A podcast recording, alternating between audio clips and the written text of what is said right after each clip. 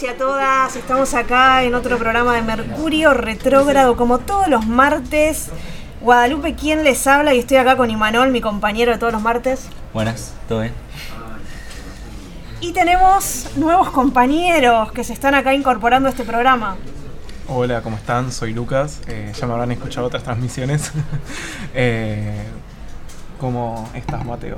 Bien, bueno, me presento, soy Mateo, eh, soy del turno noche y nada, vengo del programa para quedarme. Vamos. Y tenemos también a dos compañeros que están en el programa de los jueves, pero que hoy es un especial, en realidad es un Mercurio Retrógrado especial. Está acá Antonio en la operación y en la locución también y Gael. Si quieren presentar Hola, ustedes. buenas tardes. Soy Antonio Vinaza. También nos pueden ver los jueves a las 6. Eh, el programa más que nada de series y películas, pero hablamos de todo un poco. Bueno, soy Valdeluca, compañero con Minasa. El programa del jueves aún no tiene nombre oficial, que digamos, pero estamos eh, laburando en eso. Y bueno, muy lindo estar en este programa, la verdad, una nueva experiencia. Vamos a ver cómo va. Bueno, conectando un poco con el programa que tienen ustedes, acá tenemos a nuestro compañero Ima, Imanol, que es un referente del cine. Contame. Un referente, sí. sí. Como Corsese, más o menos. Un futuro referente quizás. Puede ser. Eh, ¿Se vieron una película? ¿Te pinta? Sí, yo vi eh, dos películas que vamos a hablar el jueves también. Vimos, yo vi el Depredador Presa, que me resultó raro que en Estados Unidos no le pusieron Depredador Presa, le pusieron solamente Presa. Y es algo raro porque es como que se intentan desligar de, de la película Claro, de la saga original. Hacen todo algo distinto, se ambientan muchos años en el pasado. Es una película distinta porque no es el Depredador, eh, siempre termina ganando. Eh, es una película que, sin spoilers, muy interesante, muy distinta a la primera. No es el típico héroe de acción que la primera trabaja Schwarzenegger, Claro. que es el típico héroe de acción de, de los 90, 80. Y, eh, Pasamos de eso a una piba que en la actuación no es tan conocida, son caras nuevas, eh, en un ambiente... Con una protagonista ahora. Sí, una, una chica que también es de, de- es del mismo lugar, pero 300 años antes, es de, lo- de los Comanches, del norte de, de América. Y después también vi una película, un documental argentino que se llama El fotógrafo y el cartero, que es, está en Netflix, es de un caso real que pasó acá de un periodista que también era fotógrafo, que mientras trataba de sacar una foto para una tapa a un empresario conocido, se ve que cosas pasaron y lo terminaron matando de forma totalmente brutal. Y bueno, hay una película, un documental entero de eso. En Netflix. Sí, claro. Eso, ok. Te- te- no solo te muestra todos los puntos, sino que los va uniendo de maneras distintas para que vos saques tu conclusión de lo que pudo haber pasado. También salió el documental de. Un nuevo documental de El robo del siglo. No, no, Que lo- no lo vi, pero me dijeron que está muy bueno. Que está ahí en Netflix y que. Es una historia que me parece que ya está abordada un montón de veces, pero dicen que eh, está abordada de diferente manera y es una historia que a mí me gusta un montón. ¿Vos? ¿Te viste No, alguna película? No, no vi ninguna película. ¿Ustedes? No, yo nada. Yo ayer me vi dos video reseñas. eh, vi una de Crepúsculo. No sé si ustedes vieron la, la saga de Crepúsculo. Yo no la No vi. vi ninguna. Pero vi la reseña. y después eh, también vi una reseña de Silent Hill. Imagino que acá todos deben conocer Silent Hill. No lo jugué No. nunca yo. No me Eh, Lo suena. conozco, pero no. Tenés, tenés el juego y tenés la película. Ah, ok. Eh, Yo la película no la vi, pero el juego me lo jugué todo. La verdad, son buenísimos. Bueno, salió para la Play 1 en su momento, fue un furor. Porque fue justo cuando estaban saliendo todos los juegos de la Play 1, el Crash Tag Team Racing. eh, tenemos también el. El Crash. ¿Qué? El Crash, Crash. claro. Sí, sí, el Crash, o sea, todos los juegos que salieron de la Play 1 fue el boom de los juegos en ese momento. Y sin embargo, a pesar de que es un juego desactualizado, por así decirlo, porque vi de Silent Hill Origins, es una precuela de toda la historia de Silent Hill, pero sigue siendo un juego de terror que sigue causando terror, Claro. incluso con gráficos de Play 1, que eh, salían en el 2000 más o menos. Bueno, algo que me sorprendió fue que Silent Hill 2 fue un juego que hasta hoy en día se puede seguir jugando sin, sin problema, como si fuera un juego que haya salido ayer, porque los gráficos no, no impiden que disfrutes la jugabilidad. Es un juego largo, con puzzles. Encima van cambiando, tienen un, un orden, pero se descubrió hace muy poco que todos los puzzles del juego los podés sacar un orden. Se pensaba que era totalmente aleatorio, pero se descubrió hace poco que no era tan así. Envejeció bien. Bien. Incluso lo interesante de esta producción de, de historias era que, por ejemplo, los monstruos que aparecían hablaban de distintas, eh, ¿cómo decirlo? Eh, características de los personajes que los asustaban a ellos también. Claro, los traumas que tiene Sí, cada y uno. tiene toda una filosofía del juego. Es bastante interesante. interesante. Sí, el Silent Hill 2, eh, no, no quiero spoilear mucho, pero es básicamente arranca el juego que el chabón se le murió la esposa y lo empiezan a atormentar por algún motivo que totalmente desconocido que se va explicando así suelto que vos tenés que ir uniendo los hilos y dependiendo qué cosas elijas en ciertas partes desbloqueas algunos finales o otros. En- y hay un final que te revela toda la verdad del, del juego y hay otro que el chabón se sigue engañando a sí mismo y se queda encerrado en, en ese... Che, qué interesante. Medio como Bolas 2, ¿no? El- la historia. No, ¿o porque él no es algo real, es algo ficticio que lo atormenta en su mente. En realidad se supone que es algo paranormal, que el chabón termina ahí porque tiene un trauma. Oblast es algo que Es existe. algo que aparece claro, de verdad. claro. Algo que tranquilamente podés ir y, y existe. Pero Silent Hill no, es solamente a donde va cada uno. El, su Silent Hill es un lugar para una sola persona, que lo tormenta las cosas personales para cada uno. Ok. No es el mismo para todos. O sea, para los, los y las que no conozcan este juego, eh, básicamente es un personaje, va variando, pero dependiendo de su historia, se están en el mundo normal y se adentran en un mundo lleno de monstruos, en una, en una niebla eh, constante, por eso es eh, de cierta manera Silent Hill. Entonces, como decía acá mi compañero, eh, hay distintas analogías en los que son los monstruos, entonces, dependiendo de cada personaje principal que uno esté jugando, van apareciendo distintos monstruos haciendo referencias a su historia personal. Entonces, eh, está bastante bueno, es más de terror psicológico también. No se caracteriza tanto por tener screamers, por así decirlo, o cosas que te griten y de la nada te asusten. Es más un terror psicológico. Está bueno que, eso, ¿eh? que te atrapas más la historia. Sí, lo que me encanta del juego es que tranquilamente podés combatir contra los monstruos con armas, todo. Que hay otros juegos que no, que tenés que correr. Pero lo que tienes es que no querés pelear, porque los bichos son muy feos, y, o sea, no son súper detallados, pero son te dan miedo de verlos, no hacen un ruido súper fuerte, no es que te corren súper rápido, pero es un juego que da mucho miedo. Sin.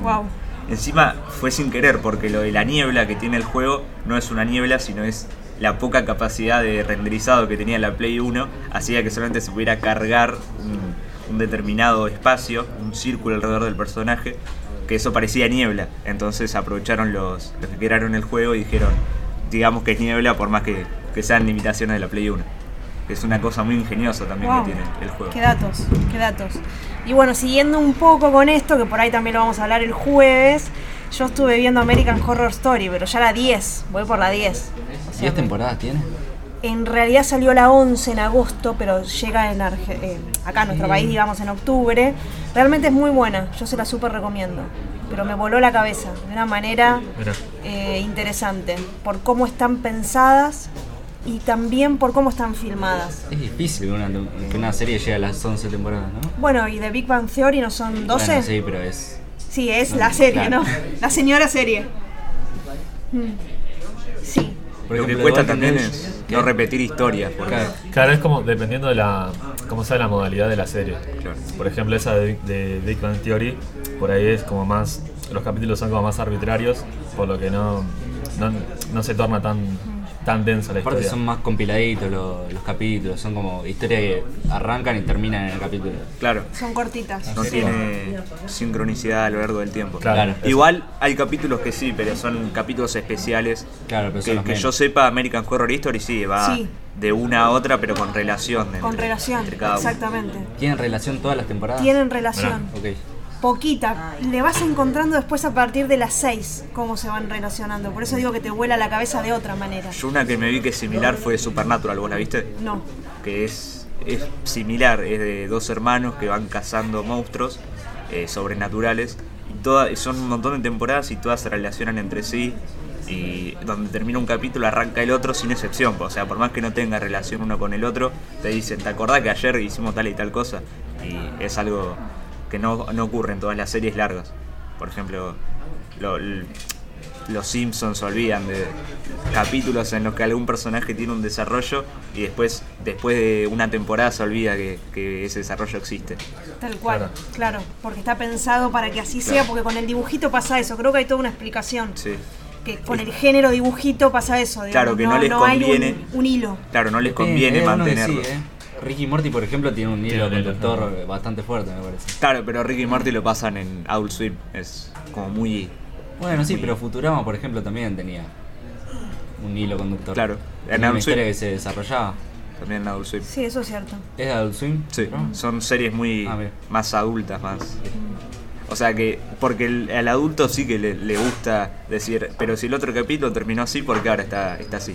Pero al, al nene, por ejemplo, yo cuando era chico veía aquí Butowski y yo no me enteré que lo habían cancelado hasta hace un, un par de años. Yo dije, yo me veía seis temporadas y no, eran dos temporadas, que era el mismo capítulo siempre. Claro. Y vos decías, bueno, me lo veo Claro. otra vez, me lo veo otra vez, me lo veo otra vez. Y la cancelaron por eso, porque los nenes no se, no se fijan en si este capítulo terminó igual que este, porque te lo van repitiendo por la tele y le sale más rentable que hacer una tercera temporada o una cuarta temporada. Por eso cancelan muchas series. Claro, mira. Interesante. Yo recuerdo por ahí de mi época series, no se llamaban series, porque no sé si se llamaban series, pero Caballeros del Zodíaco o Sailor Moon, que lo hemos nombrado tantas veces en la radio, sí tenían una historia Sí. dentro del hilo Claro. de las temporadas. Yo ahora Sailor Moon la estoy volviendo a ver, de Claro, vuelta. mismo Dragon Ball. Sí. Claro, bueno. Dragon Ball sí. en un capítulo moría Goku, el otro no estaba vivo en cualquier lado, estaba muerto todavía. Claro, claro, por eso me parece que ahí hay algo, ¿no? Como un híbrido, ¿será un híbrido de lo que luego fueron las series por ahí? No, es, No lo Eh, sé. es un, Son animes, si no un formato diferente, claro. Es como. Ahora están dando a la, a la noche, apenas creo que a las 2 arranca. Un, como se hizo un bloque. ¿Te acordás que antes estaba Wata Cartoon en Cartoon Network? Mm. Que pasaban bloques de caricaturas súper famosas en ese momento. Ahora están dando Tunami, que es anime, a la, a la noche por Cartoon Network. Y ahí te mantiene toda una relación porque es importante en ese género. Pero en, en género de caricatura no es tan importante una correlación entre un capítulo y el otro. Claro. Claro. Y también en otras que son. eh, no sé si alguno vio Estoy en la banda. Sí. se por Disney XD. Sí, sí, sí. sí. buenísimo. Era. A mí me encanta. esa, serie me encantaba. Era genial, sí, y yo dije, en un momento, yo- con esa me pasó lo mismo. Dije, no, yo me vi cinco temporadas. Y había dos y la cancelaron. Y dije, pero ¿cómo puede ser si yo la sigo viendo? Y pasaron tres años de que la cancelaron. Porque es una serie buenísima, te entretiene todos los capítulos, todos Sí, los sí, sí. capítulos es como esperás ese, ese boom y nunca pasa porque el otro capítulo se resetea todo. Claro, es como ese formato típico de- de Disney, de toda esa serie de Disney, Hannah Montana, Claro. Lily Maddie, no sé, hay mil más. Claro, es el, la típica, ponerte en, poner a tal grupo en estas situaciones y a ver cómo Claro. qué pasa con eso. Yo tengo para hacer una recomendación de series que sé que a Wada le va a copar bastante. Eh, la serie es Midnight Gospel, está en Netflix. Eh, al principio no se va a entender mucho la trama, es eh, sería una serie de dibujos para adultos, pero en realidad son podcasts animados. O sea, eh, es como que está bastante interesante la propuesta porque si bien hay toda una historia un poco lineal de lo que es el personaje que nos presentan, en realidad son podcasts eh, de, de una persona entrevistando a otra y tratan diversos temas. Está bueno porque hablan de, por ejemplo, lo que es la muerte para cada uno, eh, lo que es la meditación, es un mambo un poco esotérico, se Mira. podría decir, pero que igual está muy bueno. Tiene una animación que también hace analogías con, a respecto a lo que están hablando. Y son siempre entrevistas con profesionales. Eh, no, sé si profesionales, suelen ser distintos referentes. Claro. Eh, por ejemplo, hay uno de los capítulos que hablan con. Era, si no me equivoco, una señora que tenía cáncer de hueso. Sí. Eh, Ese es el capítulo de la muerte. ¿no? Sí. sí. Me parece que sí. no, quiero- no es queremos dar muchos spoilers, Pero- es bastante interesante. Y el primero es con un con un doctor que- especializado en drogas, algo así, ¿no? Eh, no podría confirmarte porque la vi en 2020. Ok, ok, ok. Así que imagínate que la vi hace un montón cuando salió, que salió también en 2020. Pero eh, está, o sea, para los que no conozcan la historia base, por así decirlo, es un pibe que está, todo dibujitos, pero que está en su casa y tiene una máquina en la que puede viajar a distintos mundos de distintas dimensiones. Eh, que son simulaciones, por así decirlo. Entonces, en cada viaje que él hace, va encontrándose con algún referente y aprendiendo algo nuevo. Espectacular, Qué bueno. espectacular. Capaz la vea. Pinta bien. Son ocho capítulos, son Ah, entonces muy sí, cortos, sí, sí, 10 minutos, eh, 20 minutos 20 cada uno, minutos, si no 20 me minutos. equivoco. Son para prestarles atención igual, los 20 minutos son... Sí, lo que tiene es que hay una animación muy, ¿cómo decirlo? Con muchos colores, muy vibrante, entonces a veces te puede llegar a perder. Claro. Pero me, a mí por lo menos me copó demasiado que hayan acompañado un podcast con una animación que encima haga analogías a lo que están hablando. Claro. Entonces, a lo largo que vos vas viendo, vas diciendo, ah, mira, por algo muestran este dibujo, por algo representan esto de distinta manera. Claro. No sé, es una propuesta, la pueden ver incluso en un día, o sea, Sí, sí. Claro, sí. Yo me acuerdo que vi, hace un par de años vi una, hace un par, dos, eh, vi una película de terror que me copó bastante, no me acuerdo el nombre, ahora que, que hablaste de esa que era un podcast, era un chabón que estaba en una radio de noche y lo empezaban a llamar gente. Y le contaban historias de terror, eh, o, se- o le hablaban de ciertas cosas y él te saltaba con una historia de terror. No me acuerdo el nombre de la película, no sé, ¿Era película o era una serie? Perdón. creo que era una película. Ok. O era una serie. ¿Puede ser una serie animada? No, animada no. Ah, ok. Una live action. Nada. Era de un chabón con barba que estaba en, en la radio y él, o sea, él lo llamaban, le decían algo y él te salía con eso una historia de terror. Y contaba historias de terror súper frías, súper crudas, muy interesantes, están muy buenas. Si la llego a encontrar el jueves la, la digo. Eh, fue, es una película bastante buena, eh, te muestra muy gráfico algunas cosas y recurre a ese miedo cada tanto, pero es una película que está buena, es interesante y tiene un- una vuelta porque en un momento, esto es al principio de la película, el chabón escucha ruidos en la casa y empieza a recibir llamadas raras de un nene llorando, son llamadas muy extrañas y el chabón se lo toma como raro, diciendo, che, esto qué está pasando, porque estoy escuchando ruidos en mi casa, pero se lo toma normal, como- o sea, no, no sobreexagera, no deja de hacer lo que está haciendo. Eh, y después la película termina muy de una forma bastante buena, que todo termina cerrando y es una historia interesante de ver. El jueves si la encuentro la digo, así que sin falta para el jueves la, la voy a buscar por todo Netflix. Hay una serie de animación que es parecida a ese concepto, más o menos. eh, se llama La Frecuencia Kirlian en Netflix. Que está hecha por un argentino. Está buenísima. Es medio como terror Stephen King. ¿Viste? Que es medio terror espacial. Y está bueno. Son capítulos de 10 minutos, creo que son 10 capítulos. Pero está mitad en Netflix y mitad en YouTube. Está buenísimo. Bueno, tiramos varios comentarios, ¿no? Digo, como- para, para ampliar un poco más, respetando el formato de, de Mercurio Retrógrado y salir un poco de la serie, ¿les parece? Sí, sí. ¿Les parece? Bueno. Digo algo que tengo anotado, que me había preparado para el día de hoy. Por ahí lo conocen, por ahí no, que se llama el audio en 8D. No sé si han Uh, escuchado hablar. sí. Sí, Sí, sí. como. Es uno como que va eh, Claro que viajando ahí por los te oídos, envuelve. digamos. Es Te como que si vos estuvieras en un, en un escenario. Claro. Es Yo como me un ambiente. que escuchaba siempre uno de gorilas, el de Phil Inc. Y cuando se reían, es como que se te daba vuelta y yo sentía como. Yo lo escuchaba acostado y era como que estaban caminando alrededor mío en esa. No sé si conocen el video de, de gorilas de Sí. Phil Inc.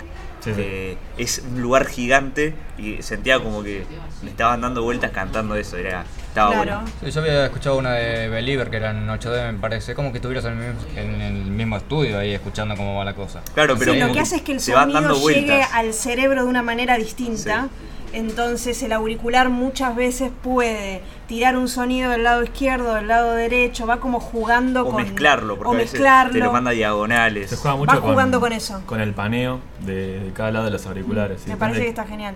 Claro. Sí, depende de qué canal lo subes, tiene muy buena calidad algunos. En realidad yo estuve investigando un poco y esto parece que se populariza en el 2020 cuando un montón de personas empiezan a decir, al menos en la Argentina, empiezan a decir por la pandemia, así que están más tiempo en casa, que por primera vez habían escuchado esto. Y aparecen estos, ¿no? Que puede ser Queen, también hay uno muy importante de Queens, son los que más se popularizaron. Pero en realidad cuando yo me puse a investigar un poco más, se descubre que ya en los 70 Wow. se habló en unos estudios vinculados a la BBC, es decir, a los ingleses, Sí. se habló entonces que ya estaban inspeccionando esporádicamente y profesionalmente acerca de esto, ya en los 70. Mira. Pero ¿qué pasa? Se popularizan la pandemia cuando la gente empezó a decir salieron nuevas canciones y Claro. creyeron que Queen, no, eh, no sé, una nueva versión de Queen, una nueva Claro, versión de esto. claro. Y no, no eran nuevas canciones, era una forma de escuchar diferente. Sí, sí, Claro. sí. Sí, sí. No, no sabía esa, esa data. No, yo investigando, investigando Está porque bueno. nada, mi columna de consumos. Yo el otro día fui a un Zoom de física, que es en el aula de, de acá al lado de, de allá. la, la azul de las puertas grandes, que es la sala de usos múltiples. Bueno, Claro. fui ahí y empezaron a hablar, salieron con un tema bastante complicado para mí, que era la primera vez que iba, que era del, de cómo llegaba el color a nuestros ojos. Y después, con- hablando de ondas, salió un tema medio raro que era el audio que nunca terminaba. No me acuerdo, la frecuencia de, de no sé quién. Era un audio que vos lo repetías y se escuchaba cada vez más fuerte. Y así iba Ah, sí, escalando. lo, lo escuché. Sí. Ese está, TikTok. está bueno, la frecuencia? Shepard. Ahí está. Sí, sí, sí, escuché hablar de eso. Es algo interesante también. Sí, me parece que está bueno. sí. Ima, ¿nos tenías algo preparado con respecto al cine, puede ser? Pasa que no sé, no sé si tenemos mucho tiempo para hablar. Tenemos, tenemos, Sí. dale, mandale con tu columna. Sí. Eh, ¿Quieren hablar de un poco de cine vertical? Contanos, vos acá sos el experto. Bueno, eh, ahora hay una nueva forma de filmar cine. Ya lo estoy repitiendo porque les cuento. La otra vez habíamos eh, grabado un, un programa de Mercurio retrógrado y no se grabó el audio. Así es que todo esto, retrógrado. claro, ¿Qué claro. queremos? ¿Que salga todo bien? Todo esto ya lo habíamos grabado, pero bueno, volvemos. Eh, ahora hay una nueva forma de grabar cine, que es el cine en vertical. Que eh, es cine filmado para las pantallas de los celulares, más o menos. Es un cine que si bien no se puede mostrar, no se puede proyectar porque sería incómodo para la vista, Claro, no se puede adaptar a la, Claro. a la pantalla. a la pantalla grande, me parece que le queda más cómodo al consumidor. Para verlo en el celular. Ahora que todo con streaming es, es mucho más. eh, o sea, beneficia más al, que, la- al cine vertical porque siempre. eh, o sea, en vez de ir al cine tenés el cine. Claro, el celular, Claro, el ahí, celular. la comodidad de, Claro. de estar en tu casa. Eh, y nada, ahora se está usando, por ejemplo, en el Festival de Sitges, crearon una, una categoría especial para cortos filmados en vertical. Pero es un formato que capaz no permite durar tres horas, sino que Obvio. son más eh, Claro. cortitos, más compiladitos de tres minutos, qué sé yo. Claro, capaz para series puede ser. Qué interesante los cortos, Claro. ¿no? Este fin de semana vi cortos. ¿Sí? Específicamente para venir y traerle acá a los chiquis a, a mis cursos, digamos, ¿no? Pensando pa- en, en los más grandes, en los más chiquitos. Sí. Pero ya se nos va el tiempo. Pero me parece que esto sería interesante para hablarlo, ¿no? ¿Qué corto cortos, viste? porque quiero que, me, de- que, que la gente me recomiende cortos. Vi. No quiero spoilear, porque tenía ganas de traerlo a los cursos. Sí, sí. El de la casa de los fósforos, un lujo. Eh, después vi fósforos y arroz. Y después estuvimos preparando algo para la ESI, que ese sí no lo voy a decir, porque está re bueno. Y por ahí los más chiquitos que no lo conocen, no quiero que ahora vayan y lo busquen y, y- y no se lleven la sorpresa el día de la jornada de verlo. Pero hay un montón de ESI que son interesantes también. Eh, pero creo que da bastante para, para hablar del tema de cortos. Y me gustaría que ustedes me enseñen sobre cortos, porque ahora descubrí que eso me interesa. Está bueno, tengo, sí. tengo entendido que suelen ser bastante como unders, por decirlo así, porque al- no, no necesitan muchos recursos para hacer un corto, ¿no? Y, y nada, creo eh, varios estudiantes de cine empiezan así. Sí, sí, hay un corto dirigido por, ¿viste? Hotel Budapest. Sí. Bueno, el director se llama Wes Anderson, dirigió un corto para un festival de cine que se llama Hotel Cavalier, Chevalier, algo así. Es buenísimo, dura tres minutos, algo así. Mira, y después vi otro que por ahí les gusta, que justo lo hablábamos con los chicos, con, con Gael y con Antonio el jueves, uno de Toy Story. Un Ah, corto de. Toy Story. Sí, ¿Lo vieron? ¿Lo viste? sí, el del-. Ay, no, casi me muero. Hermoso. Sí, sí, sí. ¿Cómo se llama? Creo que se llama La Fiesta de eh, Rex. Puede Sí, ser, sé que hay varios de. Fiestasaurus Rex. Esa. Claro, y sí, se sí, ponen a bañar, sí, sí. se bañan Sí, y sí, lo vi, ay, lo vi. no, un la cortos No, no, hermoso. Hay uno que, que yo vi que pasa que los pasan por, por Cartoon Network, creo. Que había uno que era un boss chiquito, era un boss miniatura, tipo de esos truchos que te dan en el McDonald's. Y iba Andy, creo, no sé, a uno que tenía voz, iba al McDonald's y se compraba uno de estos juguetes, le venía el boss chiquito y el boss chiquito se intercambia por el boss grande. Claro. Entonces termina voz grande en, como una reunión de alcohólicos anónimos Hermoso, que se habían hermoso. perdido al, al juguete. Sí. era Lo tengo que ver ese. Sí, lo, sí, lo vi es bastante bueno.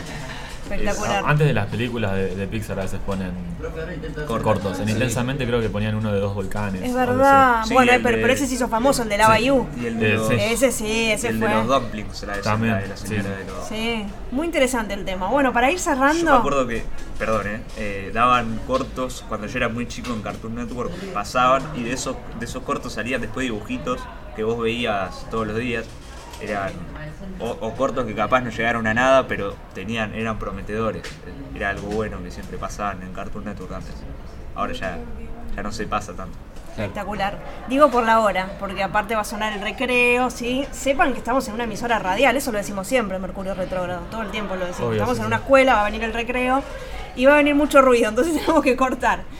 Pero, ¿podemos dar por oficial la incorporación de Lucky y de Mateo Se a Mercurio por Retrógrado? oficial. ¿Podemos darlo por oficial? Sí, sí, ¿Sí? Por mi parte, sí. Espectacular. Bueno, Se acepta. cerramos con eso y nos vemos con Gael y con Antonio el jueves. Bueno, lo vemos. Chau, chau. Chao. Chao.